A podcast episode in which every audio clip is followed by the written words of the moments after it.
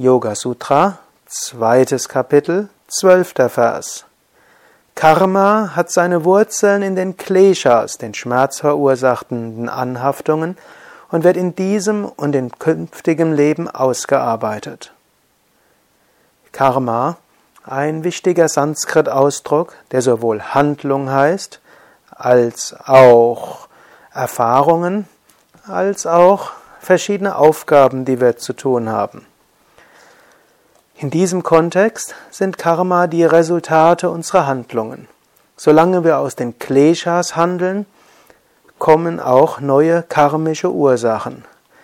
Wenn du dich identifizierst, wenn du aus Mögen handelst, aus Verhaftung, aus Abneigung und aus Ängsten, dann schaffst du damit neue Ursachen für neue Erfahrungen, für neue Aufgaben und letztlich auch für neuem Leiden. Manche dieser Karmas werden in diesem Leben ausgearbeitet, manche im nächsten.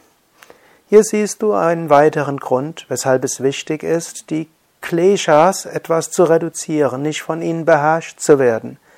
Solange dein ganzes Handeln auf Ängsten, auf Verhaftungen, auf Abneigungen, auf Identifikationen, damit auf Unwissenheit beruht, solange schaffst du immer wieder neues Karma.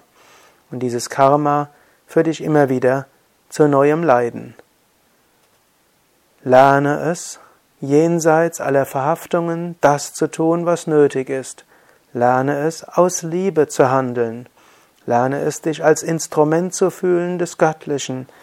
Und lerne es zu tun, was nötig ist. Lerne das zu tun, was am besten ist für andere und letztlich auch für dich.